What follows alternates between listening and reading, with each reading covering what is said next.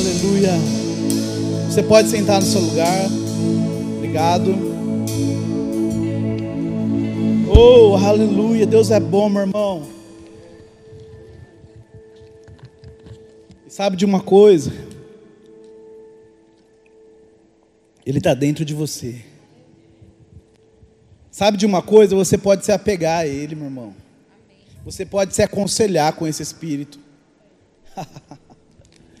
oh, meu irmão, tem uma unção tão poderosa nesse lugar. Talvez vocês não estejam sentindo arrepio. Talvez você não esteja sentindo um. Sabe, mas você pode perceber no seu espírito, se você já nasceu de novo, você pode perceber no seu espírito essa unção presente nesse lugar, amém? Reconheça essa unção, meu irmão. Mergulhe nessa unção. Não espere nada de mim, não. Não espere nada de mim, não. Mas existe uma fonte que é inesgotável nesse lugar e que está disponível para você. É só você mergulhar. É só você se entregar de verdade. Amém? Tem uma pessoa que eu conheço que eu amo muito, que muitos de vocês também, que falava assim: antes morto do que morno. Vocês conhecem alguém que fala isso? Não? Ninguém conhece? Sabe, meu irmão? Não deixa a mornidão te pegar, não. Não deixa a mornidão te pegar. Eu quero falar que é muito bom estar aqui de novo. A gente já voltou algumas semanas aí, a Carol, eu e a Luísa. E a gente estava com muita saudade de vocês. Meus cunhados estão aqui hoje, a Lúcia e o Igor, e minhas sobrinhas. Obrigado pela visita, vocês são muito especiais. São muito bem-vindos também, sempre. E a gente estava com muita saudade de vocês, muita mesmo. E a gente vai matar essa saudade, amém? Quem ainda não conheceu a Luísa está ali, aquela coisa maravilhosa, que nunca vi, muda de um dia para o outro. Todo mundo falava, olha, cresce rápido, aproveita, mas eu não sabia que era tão rápido assim. Sabe, meu irmão, e eu quero contar um pouquinho de um, de um testemunho para você. Um, e não vai ser um testemunho, não, fica, fica tranquilo. É, o tema da, da ministração hoje é um coração ardente. E eu quero contar um, uma, um, uma, algo pessoal que aconteceu né, nesse tempo que a gente ficou afastado. A gente ficou aí em torno de três meses afastados, né, para a Luísa, nasceu e tudo. E a gente ficou esse tempinho fora, para enfim, tomar as vacinas e tudo. E eu estava estudando para um concurso que abriu, né, sou concurseiro, gosto de estudar, gosto de concurso, então junto as duas coisas. E eu aproveitei essa licença aí e fui estudar para esse concurso que eu queria prestar, enfim. Sabe, meu irmão, mas eu, eu percebi duas coisas. Primeiro, que se você parar, você esfria. Na verdade, primeiro eu percebi que muitas das coisas que a gente fazia, e quem conhece um pouquinho mais perto, sabe como que é a rotina, a correria, é, mensagem no WhatsApp, é culto, é pensando nisso, naquilo, evento. Quem sabe, sabe como que é a rotina. E, e aí, quando a gente deu essa, essa, essa parada, esse stop, a gente pensou, puxa vida, a gente estava fazendo tanta coisa no automático, né? a gente fala tanto disso, mas a gente estava fazendo tanta coisa no automático, claro, com amor, com entrega, tudo aquilo que tem que, tem que ser, né? Mas a gente estava fazendo tanta coisa no automático, sabe? Coisas que a gente parou para pensar, falou assim, nossa, mas isso aqui podia ser feito de outra forma e tal. E beleza, isso numa fase inicial. Aí a segunda fase foi a fase onde dá aquela esfriada. E eu posso te falar o que aconteceu comigo. Sabe, meu irmão, eu fiquei três meses em casa, estudando para concurso, estudando ali, às vezes, oito horas por dia. Jéssica, eu queria que você sentasse aqui na frente. Quem mais estiver no fundo, se puder vir um pouquinho mais para frente também, por favor. É... Sabe, eu fiquei três meses em casa, estudava aí cerca de oito horas por dia, às vezes até mais, e eu não abri a Bíblia uma vez, meu irmão. Sabe, eu estava com a estante lá lotada de livro, e assinei o plano aqui da Amazon, tinha um monte de livro para ler. Eu falei, nossa, eu vou ficar um tempo aí afastado, né, de licença, digamos assim, eu vou ler tudo, né? Nossa, vou ler tudo, gosto de ler. Tá? Não li nada. Não li nem Salmo 91 na era. Nem 23, não li. Tanto que é que o Daniel, semana passada, semanas passadas aí, o pastor Daniel falou, William, você prega quinta-feira? Isso era numa segunda ou terça-feira, que ele gosta de fazer assim, surpresa, né? Falei, Dani, não vou, cara. Eu não vou porque nem a Bíblia eu estou lendo, como que eu vou lá na frente pregar? E, não, e falei não para ele, né? Quem já falou não para o Daniel aqui? O pastor Daniel. Mas ele foi, foi bem compreensivo, ele entendeu. Ele me deu um, um aconselhamento, claro, mas ele entendeu. Sabe, meu irmão, e eu posso falar para vocês por experiência própria que você se esfria, sabe, quando você fica longe. Tato falou muito bem aqui sobre congregar, é exatamente isso que eu sentia, Tato. É como se eu tivesse sendo um dedinho que tinha sido cortado do corpo. Sabe, um dedinho que estava lá, como você mesmo falou, esfriando, apodrecendo, definhando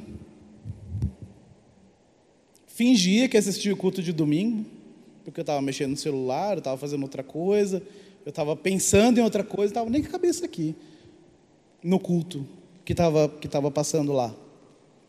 Sabe, meu irmão, eu falo isso com muita tristeza para vocês, porque, como esse mesmo amigo me falava, que todo mundo sabe que eu estou falando do Diego, né?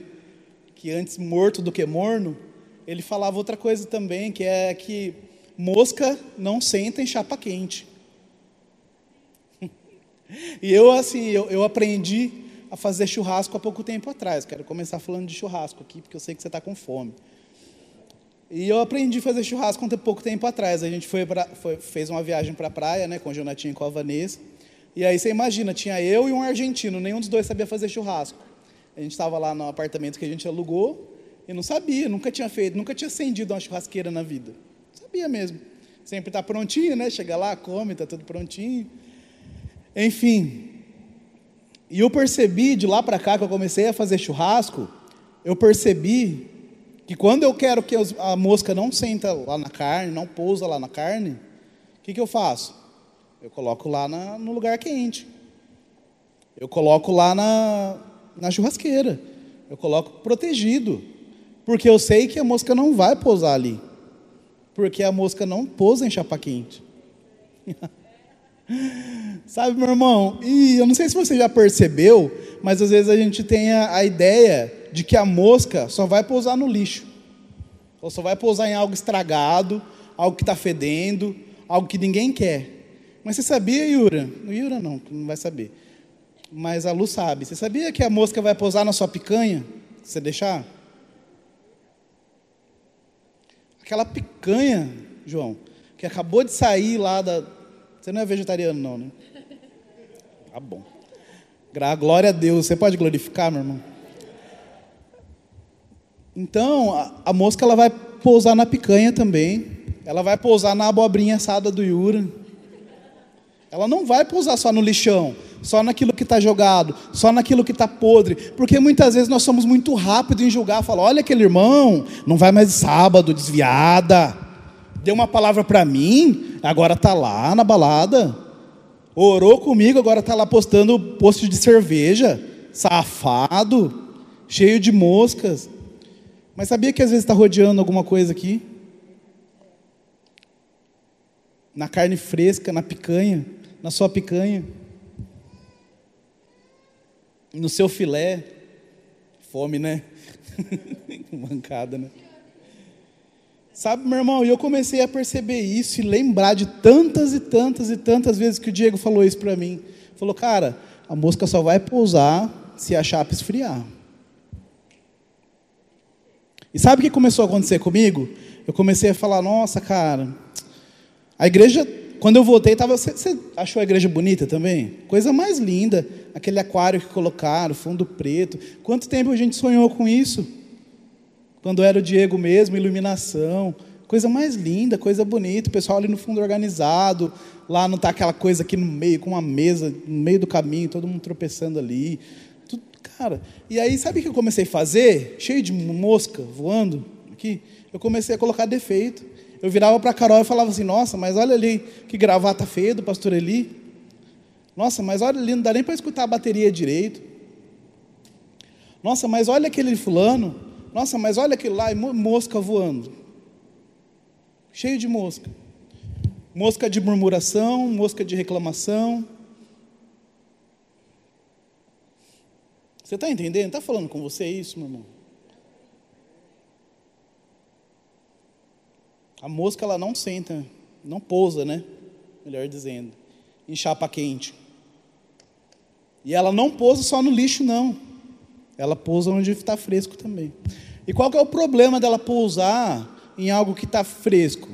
Você comeria alguma coisa que você viu que sentou uma varejeira lá em cima? Por quê? Porque vai fazer mal. Cadê o biólogo? O biólogo aí. Quantos que, que ele vai colocar lá larvas ou ovos de não sei o quê? Vai fazer mal aquilo lá para você. Sabe, meu irmão, então eu estou aqui para falar nessa noite, espanta essas moscas que estão querendo sentar na sua comida. Sabe quantas vezes a gente lê a Bíblia naquela coisa linda, ele coloca na mesa, ele coloca na nossa frente uma mesa farta na presença dos nossos inimigos. Tá bom, ele coloca, mas e se estiver sentando mosca lá? E se o inimigo estiver rindo da sua cara, ei, a mesa está farta, mas você não está comendo. A mesa está farta, mas está apodrecendo. A mesa está farta, mas você não aproveita o que tem. E está sentando mosca naquilo que é para você, naquilo que Deus preparou para você. Sabe, meu irmão, reaviva o dom que há em você. Está com a sua Bíblia aí? Abre comigo, por favor, em Hebreus 12.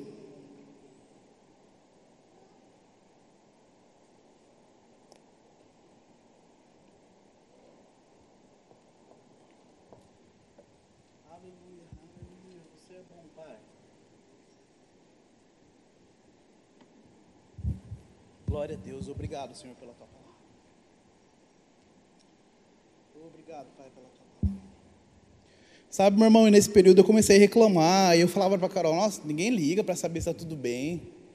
Nossa, o pastor nem liga para saber se está tudo bem. Nossa, tem tanta gente lá nos jovens e ninguém liga para saber. Tudo bem, algumas pessoas ligaram e tal. Mas você começa a buscar, sabe, coisa para reclamar. Já aconteceu com você ou só comigo aconteceu isso? Até cair a ficha, que você fala, ei, quem está com o coração distante sou eu. Eu sei onde que está a fonte. Eu sei onde eu posso juntar as brasas. Eu acho que você falou isso da última vez, né? Não lembro. Eu sei onde eu posso juntar ali com as brasas que estão acesas e acender de novo e espantar essas moscas que estão voando aqui. Sabe, meu irmão? E sabe de uma coisa? Isso estava falando para mim muito tempo. Muito tempo. Só que eu não ouvia. Não estava sintonizada no mesmo. Não estava na mesma sintonia. Não estava ouvindo. Estava mais preocupado em reclamar. Mas eu fui salvo, amém? Deus me salvou. Ele me perdoou. E eu pedi para vocês abrirem em Hebreus 12.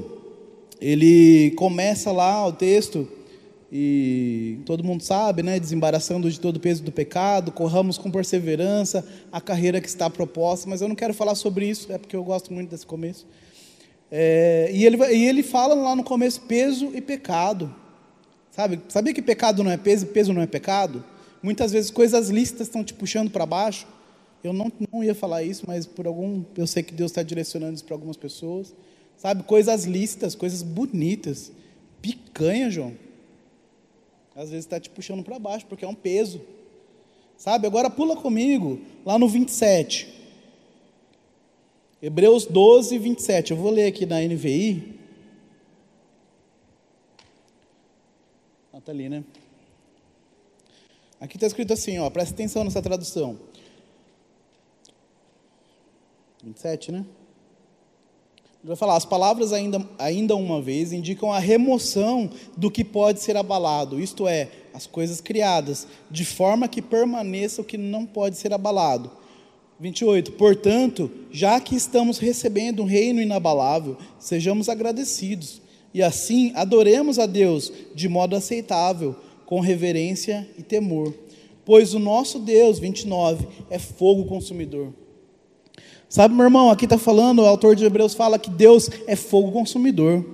Ele não é qualquer fogo, ele não é um foguinho, ele é um fogo consumidor. Sabe, quando você aceita Jesus e nasce de novo, algo acontece dentro de você, algo acontece no seu interior, e esse fogo consumidor, que é o Espírito de Deus, vem morar dentro de você.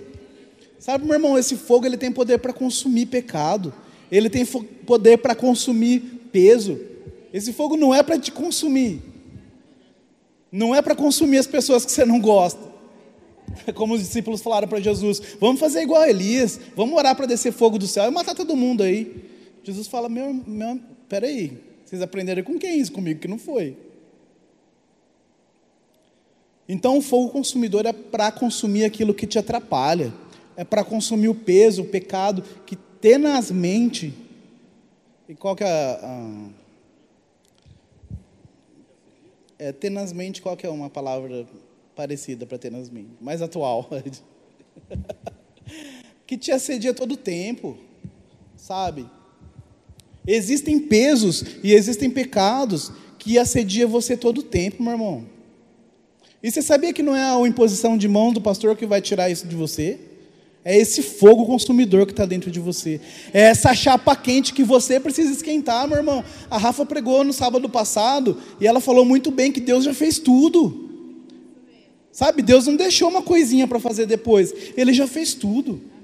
E ele já fez tudo de tão forma tão perfeita que ele deixou escrito aqui para você e para mim. Está aqui. A resposta que você quer, a resposta que você precisa, a resposta que você busca. Sabe, está na Bíblia, está dentro de você, no Espírito Santo que te ensina todas as coisas, na unção que te ensina todas as coisas, que tem todas as respostas para você. Mas muitas vezes a gente está buscando, Vivian, resposta em outra pessoa. Ah, mas o líder. Ah, mas o pastor.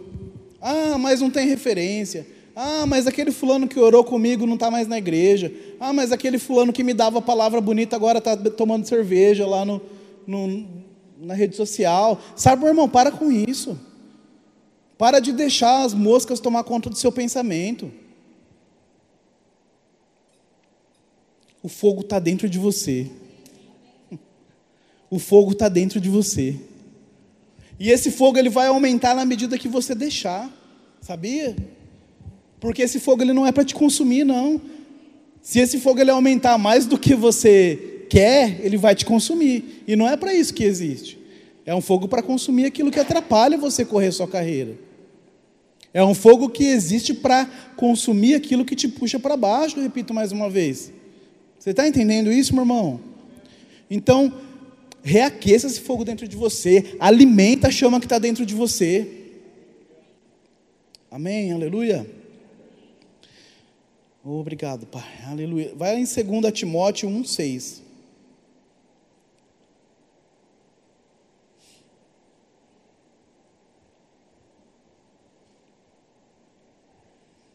Esse versículo o pastor Daniel leu no, no, no domingo, né, na, na ministração. Eu ainda falei, eu falei, puxa vida, ele vai roubar tudo que eu vou falar. Mas não, Deus não é assim, amém, irmão? Se você não lembra que Daniel pregou, está lá no, no podcast, lá você pode ouvir de novo. Sabe, meu irmão, e aqui também é um, é, é um versículo que eu amo muito, que fala muito comigo, que sempre falou muito comigo, e que você com certeza sabe decor. Porque a gente fala muito também desse versículo, 2 Timóteo 1,6. Ele vai falar o seguinte: olha, por essa razão torno a lembrá-lo que mantenha viva a chama do dom de Deus que está em você, mediante a imposição das minhas mãos. Amém? Por essa razão, torno a lembrá-lo que mantenha viva. Está na mesma tradução, tá ligado? Meu irmão, mantenha viva a chama.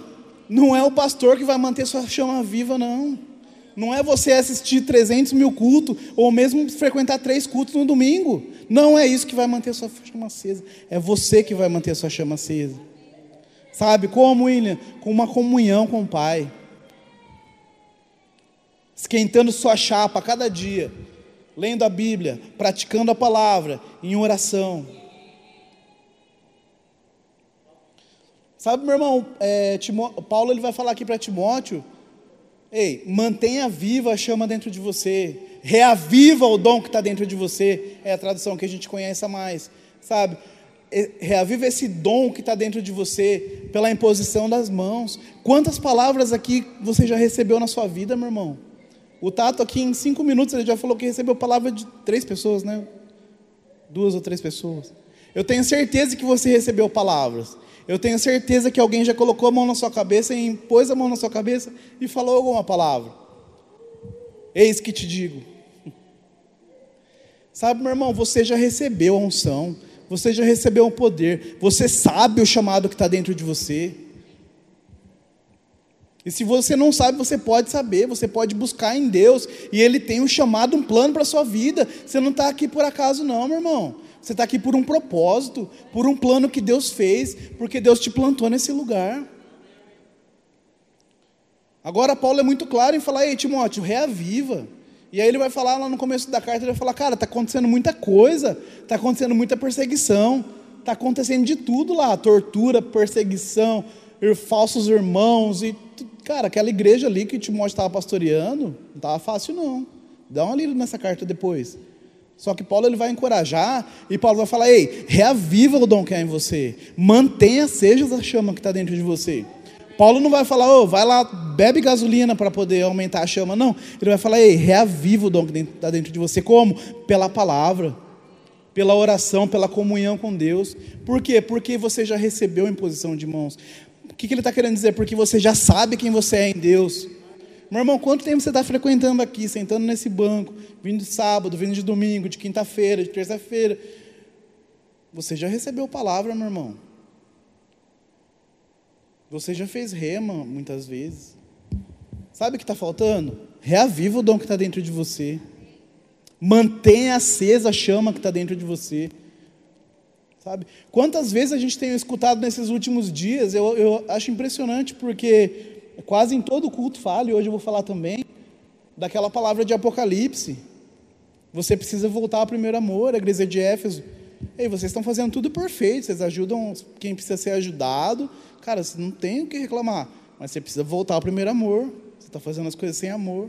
Sabe? E quem lembra no começo da caminhada cristã o fogo que ardia dentro de você? Sabe, aquela novidade, aquela coisa linda do Evangelho impactando a sua vida. Ei, isso continua dentro de você. Sabe, muitas vezes o que a gente precisa fazer, e muitas vezes mesmo, quase 100% das vezes, é a gente acender de novo a chama, não depender de um mover. Sabe, meu irmão, eu sei e eu percebo no meu espírito que Deus ele quer fazer um mover muito maior nesses últimos tempos, nesses últimos dias. E por que não faz? Ei, porque você e eu não, tamo, não estamos acendendo a chama, meu irmão. Sabe, a gente está olhando para o passado, ai, como era gostoso quando caía todo mundo, ai, como era bom o acampamento, ai, como era gostoso, não sei o que, meu irmão, é o mesmo espírito que está dentro de você. Sabe, nós contamos coisas lindas aqui, mas se a gente continuar morno, não vai acontecer nada daquilo. E Deus, Ele precisa de mim e de você nessa, nessa, nesses últimos dias. Mas ele não precisa de você, Moisés, com a chapa morna. Ele precisa de você com a chapa quente. Sabe por quê? Porque mosca vai tentar pousar em você. E se você não tiver com a chapa quente, não tiver ligado, sabe o que vai acontecer? Você vai falar: ah, deixa para lá esse negócio de evangelho. Ah, eu acho que não funciona isso aí não. Ah, porque eu nunca mais caí na igreja. Ah, porque nunca mais fulano nunca mais me, me impôs as mãos.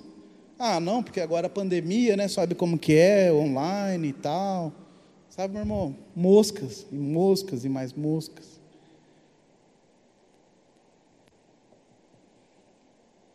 Enquanto eu estava estudando para concurso, teve um coach. Quem gosta de coach aqui? Ninguém gosta de coach, né? Você gosta de coach? Tinha, tinha vários lá no, no, no, no curso lá que eu fiz para o concurso.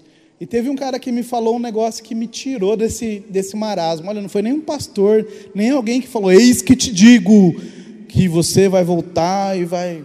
Não, foi um coach do concurso que me, que me começou a puxar aquilo que voltou a acender, sabe? Aquilo que começou a borbulhar de novo, sabe? E ele falou uma frase, eu não lembro a frase exatamente, mas era mais ou menos assim que eu anotei aqui. Ó. Ele me falou assim: olha só prova do extraordinário quem consegue suportar a rotina. Ele falou: Sabe quando você vai passar no concurso? O cara falou: Quando você começar a suportar a sua rotina. Quando você parar de reclamar do seu trabalho, quando você parar de, de reclamar de acordar às seis horas da manhã, como se, quando você parar de, de, de reclamar de comer bife com um arroz no ovo com arroz no almoço. Quando você começar a suportar a sua rotina, você vai passar no concurso. Porque se você não consegue suportar nem o que é o dia a dia, nem o que é básico, como você vai aprovar do extraordinário? Falei, caramba! É isso, cara.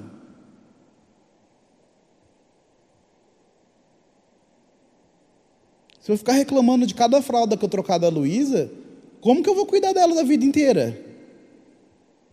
Porque o Yuran sabe melhor que eu, que parece jogo de videogame, a fase, né, Vivian? A fase vai ficando mais difícil, não vai? Fala, nossa, tem que ficar no colo com ela o tempo todo, o menino só quer colo. Daqui a pouco você vai ter que correr atrás, né, Lúcia? Nossa, mas ela já pesa 5 quilos, meu braço não está aguentando. E quando ela pesar 20? Meu irmão, só prova do extraordinário quem consegue suportar a rotina. Sabe o que, que o Espírito que está dentro de mim falou comigo? Com o meu Espírito?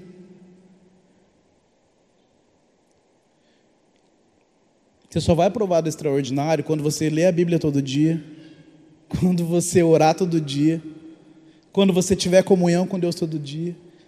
Meu irmão, essa precisa ser a sua rotina, essa precisa ser a minha rotina. Sabe, as coisas não estão acontecendo por, por conta de outras pessoas. As coisas não estão acontecendo, se você acha que não, não estão acontecendo, porque você parou no tempo.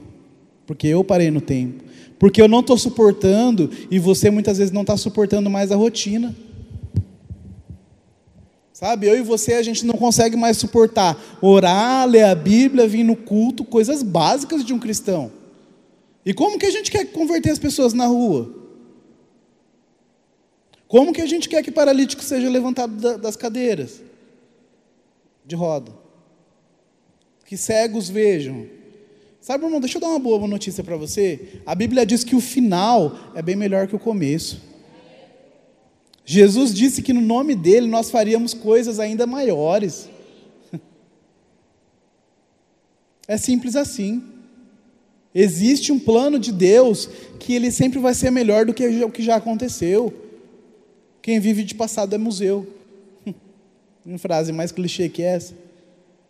Sabe, meu irmão, todas as vezes que o passado, as moscas do passado rondar a sua cabeça e quiser comparar com o presente, ei, eu creio no que a Bíblia diz, que o final é melhor que o começo. O meu final vai ser melhor que o começo.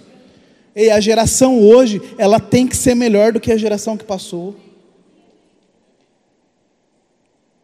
Agora não pode ser uma geração morna, uma geração que não se preocupa com o próximo, uma geração que não está nem aí com a unção, uma geração que só vem tocar por tocar, uma geração que só vem servir ali por servir, porque está escalado. Precisa ser uma geração com coração ardente, uma geração que reconhece o Senhor, uma geração que tem comunhão com Deus, uma geração que suporta a rotina que suporta o trivial, que faz o básico para poder viver o extraordinário.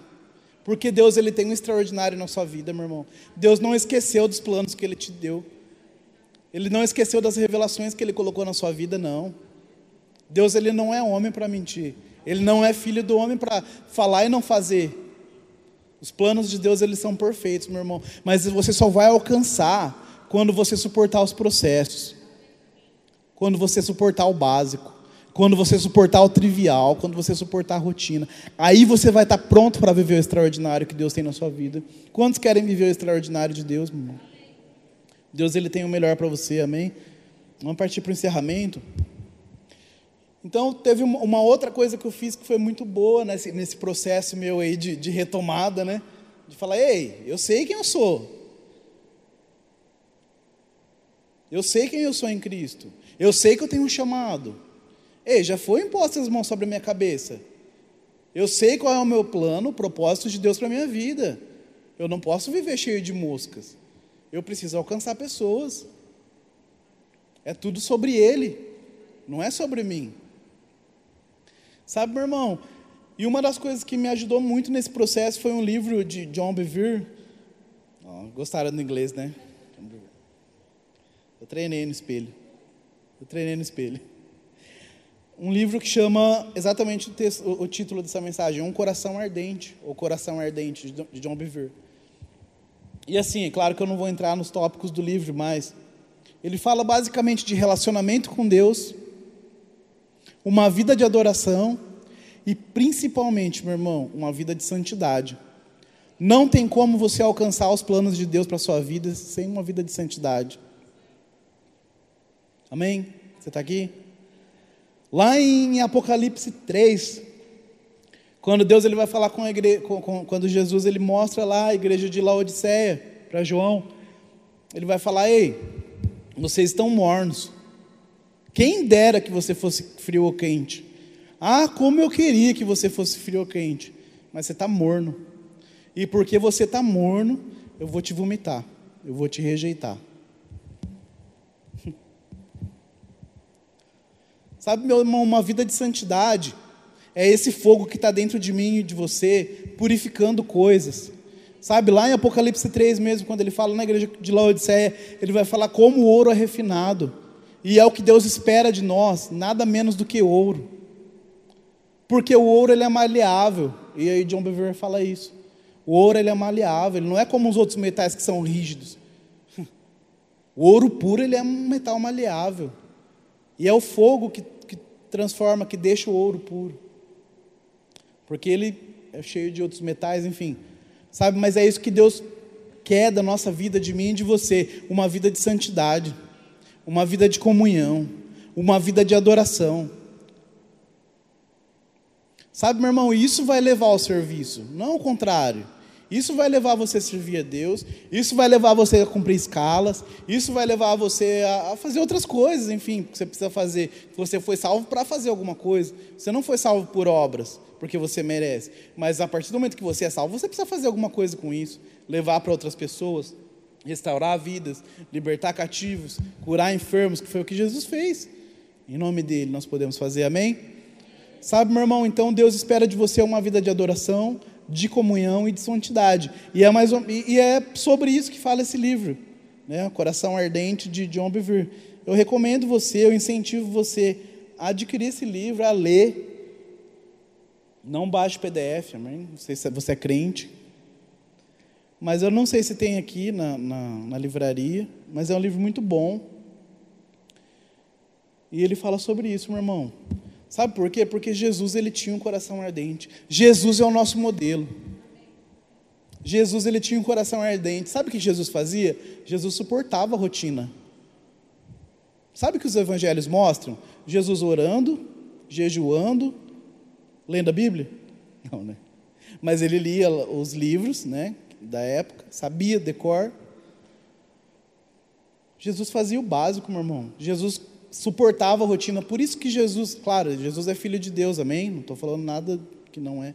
Mas Jesus vivia um extraordinário. Jesus tem que ser o seu modelo. O seu modelo não é o pastor, o seu modelo não é o líder, o seu modelo não é o carinha que era um tal e depois se desviou e agora está lá postando coisas. O seu modelo é Jesus. O seu modelo de vida tem que ser Jesus. Sabe, meu irmão, Jesus ele vivia o extraordinário porque ele fazia o básico. Jesus fazia rotina. Ou você acha que se Jesus não orasse, ou se você, que você acha que se Jesus não estudasse os livros, e se Jesus não tivesse comunhão com Deus, ele ia morrer na cruz para te salvar? Você acha?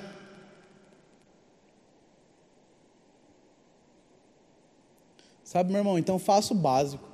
Sabe, mantenha a chama acesa dentro de você. Não espere que outra pessoa venha querer a, a, a como que é?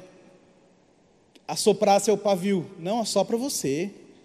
Sabe, quando você estiver cantando, canta com seu coração. Quando você estiver adorando, dá o seu melhor para Deus. Quem assistiu o jogo, ou ficou sabendo do jogo do Palmeiras e Flamengo, final lá no Uruguai, cara, teve gente que vendeu a casa para ir lá assistir o jogo. Quem viu a torcida lá, os caras estavam dando a vida ali torcendo para aquele time.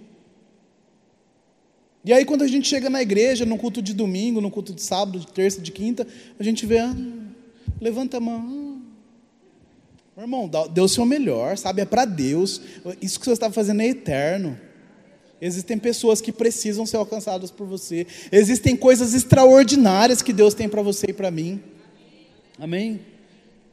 Então Jesus ele tinha esse coração ardente, ele mantinha esse fogo ardente dentro dele. Amém? Essa chama. Como? Todo dia, se incendiando, orando, jejuando, em comunhão com o Pai, conversando com Deus sabendo dos seus planos, sabendo o que Deus tinha para ele. E se a gente pegar tantos outros, patriarcas, pessoas que largaram tudo para seguir a Deus. E deixa eu lembrar para você que eu acabei de falar, o final, ele tem que ser melhor que o começo, meu irmão. Nós somos a geração que vai aprovar do que Deus tem de melhor. Nós somos a geração que vai aprovar dos maiores moveres dessa terra. Deus está pronto para fazer isso minha, através da minha vida e da sua. A partir do momento que você incendiar, que você abrir o seu coração e restaurar sua comunhão com Ele, Deus está pronto para fazer dentro de você. Deus está pronto para fazer através de você, sabe? Para que pessoas sejam curadas, para que cegos vejam, sabe? Para que cativos sejam libertados, para que pessoas que vierem te reclamar que está com depressão, querendo se matar, você vai dar uma palavra, ou muitas vezes um abraço que vai libertar a vida dessa pessoa e que vai trazer ela para Deus. Sabe, meu irmão, mas você precisa estar com um coração ardente. Você precisa estar com um coração disponível para isso. Amém? Para a gente encerrar, abre para mim, por favor, em 2 Coríntios 4. 2 Coríntios 4.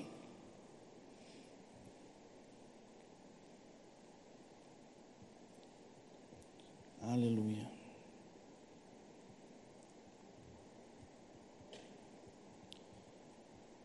2 Coríntios 4, 8.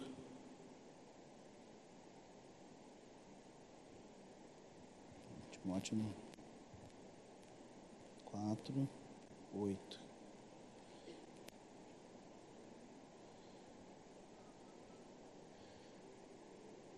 Sabe, meu irmão, nós temos, mas aí você pode falar, mas William, eu estou sendo pressionado.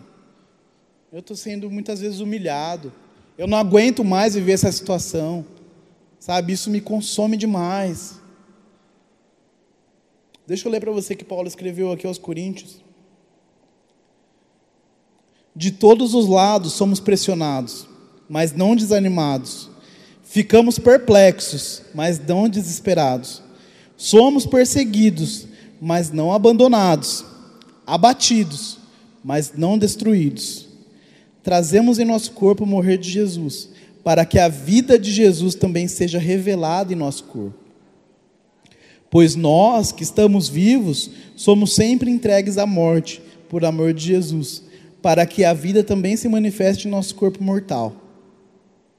De modo que em nós atua a morte, mas em vocês a vida. Sabe, meu irmão, nós ouvimos aqui também no domingo passado. Hoje a gente pode falar que a igreja já está já está sendo perseguida de alguma forma. Mas eu tenho certeza de que ninguém ainda te deu nenhuma chicotada em praça pública. Ainda não. Eu tenho certeza que ninguém tentou te torturar ainda. E que a situação, talvez sua, seja melhor do que a da igreja de Corinto, de Corinto aqui.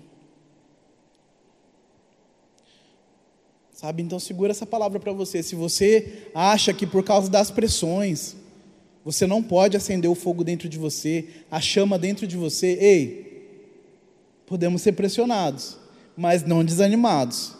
Ficar perplexo, mas não desesperados. Podemos até ser perseguidos, mas não abandonados. Abatidos, mas não destruídos. Sabe, meu irmão, eu quero lembrar para você que Jesus ele sofreu perseguição também. Ele sofreu tentação também sabe? Mas a comunhão dele com o Pai, a chama acesa dentro dele, é aquilo que não deixava ele ser destruído, é aquilo que suportava, é aquilo que trazia a consciência, quem ele era, o que, que Deus tinha para ele. É essa mesma consciência que está dentro de você, é esse mesmo espírito que está dentro de você hoje. Sabe, meu irmão, então quando a circunstância levantar, fala, ei, destruído não, desanimado não Guarda essa, esse versículo para você. Desesperado não. Porque eu sei quem eu sou em Cristo. Porque eu sei que dentro de mim arde uma chama. Porque dentro de mim abre um, bate um coração ardente. Ardente por Jesus. Ardente pelo propósito. Ardente pelo primeiro amor. Amém? Você pode ficar em pé no seu lugar, por favor? Eu vou pedir para a Yara soltar um, um vídeo. E eu não sei o que vai acontecer aqui, e nem para onde a gente vai, mas você fica à vontade se você precisar ir. É, aleluia. Sabe, meu irmão, eu quero que a partir desse momento, se tudo que eu falei aqui nesses 40 minutos, talvez somente tenha passeado, tenha ido lá na sua casa e voltado, ou tenha ido para outro lugar, e ou, Talvez você não tenha entendido alguma coisa que eu falei. Mas eu quero que nesses últimos seis minutos, em torno de seis minutos, que você realmente se conecte com o seu propósito. Que você realmente acenda a chama que está dentro de você. Sabe, meu irmão, você não pode sair da mesma maneira que você entrou. Você não pode sair daqui morno hoje. Sabe, meu irmão, os tempos são abreviados. Os tempos estão abreviados. Eu não sei se vocês sabem, mas essa semana está sendo o julgamento da, do pessoal da Boate Kiss lá. Né, eu, eu, gosto disso, estou acompanhando. Disso não, do que aconteceu, né? Claro, mas de, do julgamento em si, eu estou acompanhando. E sabe, meu irmão, foram 242 jovens que morreram em uma noite. Você tem noção que pessoas que morreram. Pode apagar e a hora que tiver pronto o vídeo, você só me dá uma, só, só me dá uma toque. Sabe, meus irmãos, foram 242 jovens que perderam a vida naquela noite. Vidas que foram ceifadas. Sabe, eu não quero julgar, não sou juiz, e não quero julgar, né, no lugar de Deus, se aquelas vidas elas foram para o céu ou para o inferno. É impossível. Nem é nossa responsabilidade isso. Sabe, meu irmão, mas foram jovens, como eu, como você. Os tempos estão abreviados, meu irmão. Não tem mais espaço para brincadeira. Não tem mais espaço para a gente estar tá dentro da igreja, estar tá sentado num banco aqui e estar tá vivendo como um dedinho fora do corpo. Está vivendo uma vida de qualquer jeito, sem adoração, sem santidade, sem comunhão, sem falar de Jesus para outras pessoas. Os tempos estão abreviados, meu irmão.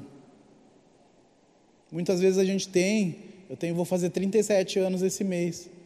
E muitas vezes a gente acha que a gente vai viver, sei lá, até 100. E a gente fica deixando coisa para depois, procrastinando. Ah, amanhã eu faço. Ah, amanhã eu oro. Ah, amanhã eu leio a Bíblia. Ah, deixa para lá. Ah, eu vou esperar alguém falar comigo no culto. Sabe, meu irmão, Deus tem planos para você hoje. Ele quer restaurar a sua vida hoje.